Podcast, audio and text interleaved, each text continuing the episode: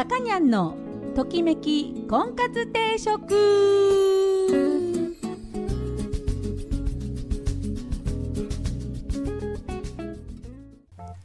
はい、えー、皆さんこんにちは、えー、さかにゃんのときめき婚活定食、えー、今週も始まりました、えー、私結婚相談所母大事オーナーのさかにゃんと申します、えー、毎度お聞きいただきありがとうございます、えー、今週もよろしくお願いします。なんかね緊急事態の宣言がまた出てね。うーん。これはどうしたらいいんでしょうね。もうこんなね終わらないね。これこんなことしてたら絶対終わらないですよこんなの。いつになって終わるんだろう。まああの明るい未来があると信じてはおりますがね早くこの明るい未来が来てくれないともうね世の中こんな全体で沈んじゃうなんてことがこんなに長いことね続くとこういろんなね精神面経済面健康面本当に不安が多くて嫌になっちゃいますけどまあねあの不安だ不安だばっかり言っててもしょうがないですよ。明るい未来のことを考えて、えー、ね、自分でこう精神を 精神、えー、元気でいる。自分が元気でいるということに集中する。で世の中のことももちろん大事だけども、まあ、自分がかからないっていうことは自分でできる。唯一のねこと。人をコントロールしなくても自分がかからずにいるっていうことさええー、しっかりしていけばね、それぞれが。一人一人がね、うん、あのそういうふうに過ごしていきましょう。自分だけはかからない。コロナなんかにかかるもんかっていう強い気持ちでね人と接する時も気をつける、ね、そういうふうにしていけばいいんじゃないかなと思います、えー、皆さんお元気でいてくださいね。で今日はですねえーと、コミュニケーション能力っていうのは、まあ、しゃしゃべるっていうことがねあのよく一番重きを重、うん、置かれていますけれども、まあ、そうじゃなくて聞く方、えー、いわゆる、うん、ちゃんとした言葉で言うと傾聴力耳を傾けてよく聞く力この力をこうたくさんね養っていけば、えーとまあ、人からも信頼されて、えー、関係性も良くなるということが言われています。私も聞くのあんまり こんな言い方したらあれですけどあの聞くのねもそもそも得意な方じゃないんですよ。だからね、えー、今日を、えー、お話をして一緒に、えー、皆さんと一緒に勉強していきたいと思います。今日は、え傾聴力を高めるえ、身につけるっていうお話をしていきたいと思います。で音楽の方は、えー、もうコロナが終わるまでやり続けようとしてもういつか終わると思ってたんですけどなかなか終わりません、えー、また今日も「ジ・アルフィ」をかけたいと思います、えー、12月の9日に出ました、え一番新しいシングル「ジョーカー眠らない街」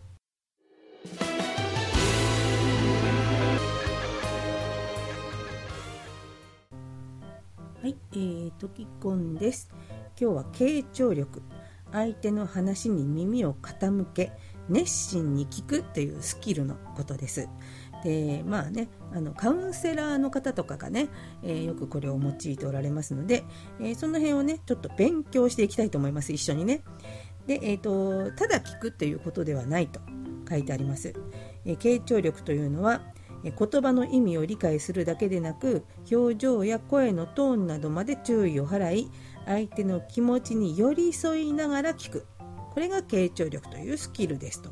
でせっかくまあねそのお見合いとかまあお見合いだけじゃないですけどお話をね誰かとしていても、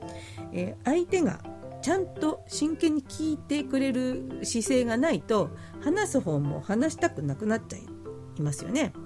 まあ、そういう意味では聞いてくれる聞いてあげる聞いてあげるって言ったら失礼上からだななんかそうじゃなくて聞くその人のことを真剣に聞こうとするっていう姿勢を、えー、見せるっていうことも、えー、コミュニケーションの、えー、大事なポイントだということですね。でですね、えまず態度と姿勢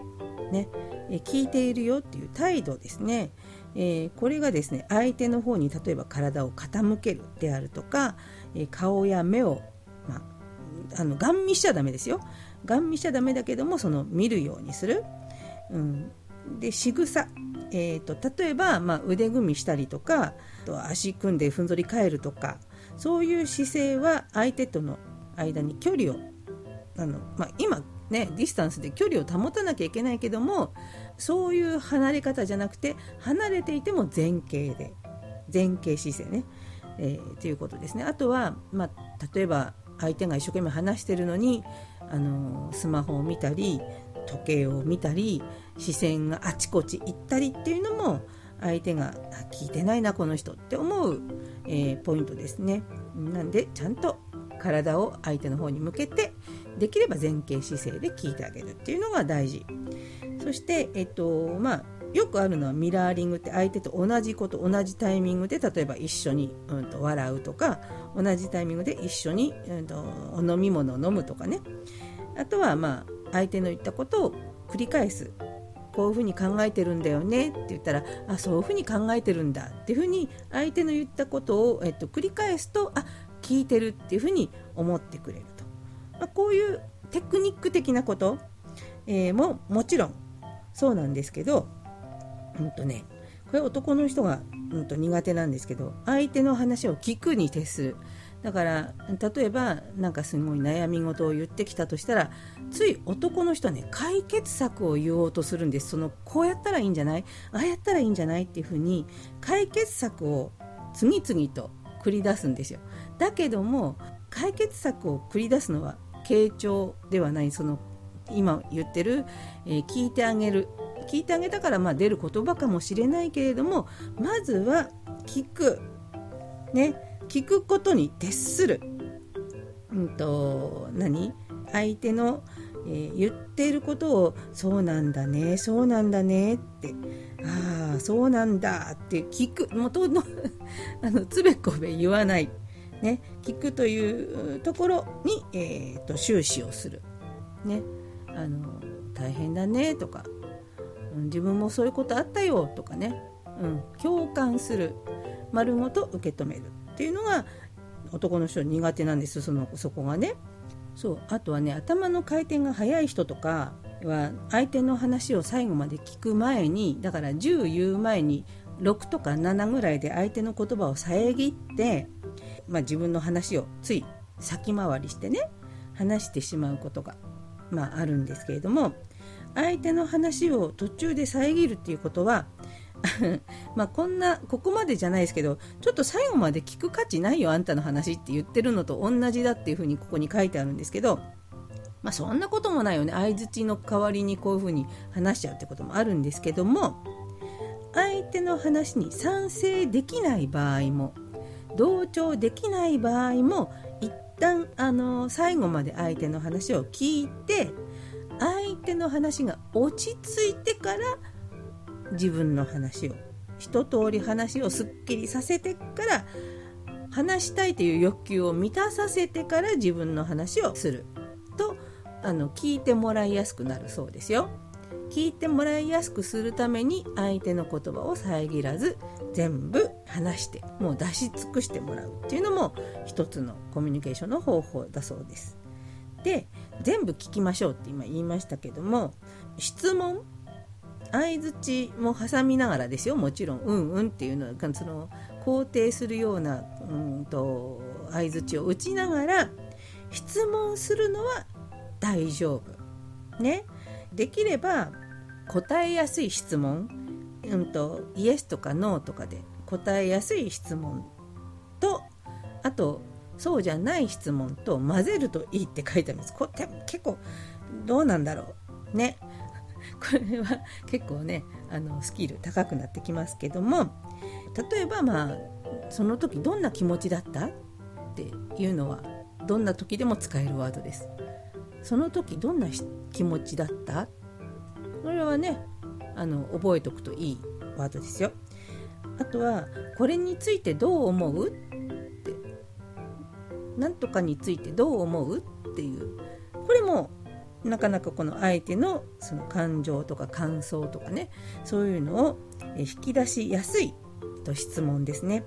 こういう感情を引き出しやすい話をしながら、えーと、お話ししていくと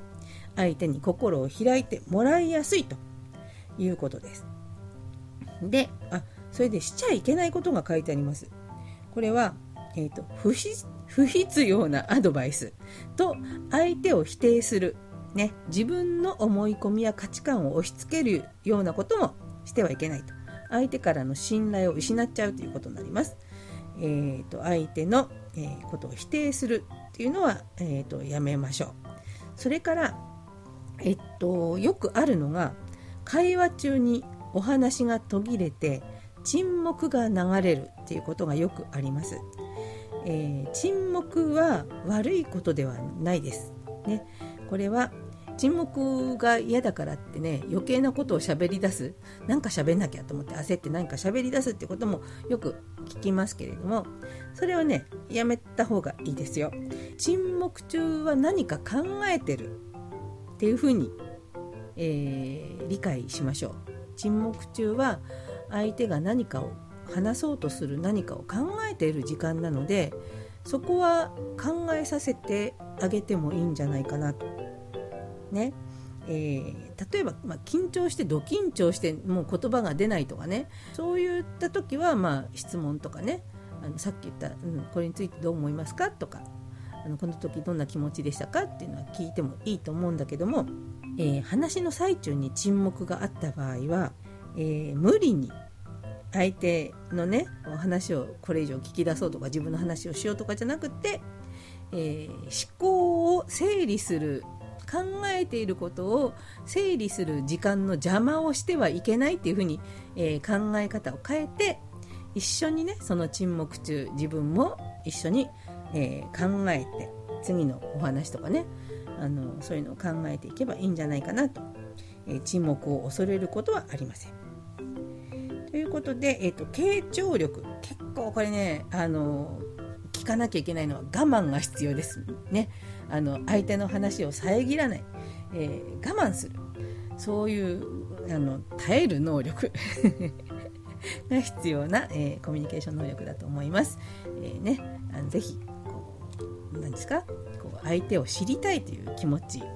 相手の話を聞こうという気持ち。を強く持てばこの傾聴力っていうのもおのずと上がっていくんじゃないかなと思います。えー、そういった意味では自分をお見合いでね自分を知ってもらおうというよりも相手のことが知りたいっていう気持ちで臨む方が、えー、うまくいきやすいっていうこともありますのでね是非傾聴力鍛えていただければと思います。それでは、えー、今日も音楽いってみたいと思います「ジ・アルフィー」えー、12月の9日に出ましたニューシングルの、えー、カップリング曲です「振動アルファ」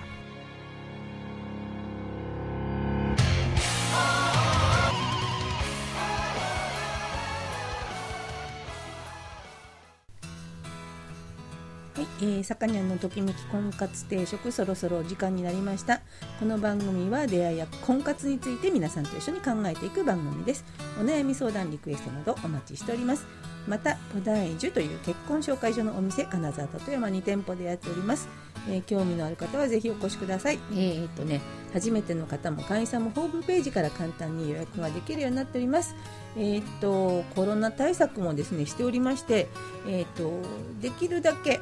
えー、お一人いらっしゃったら換気する。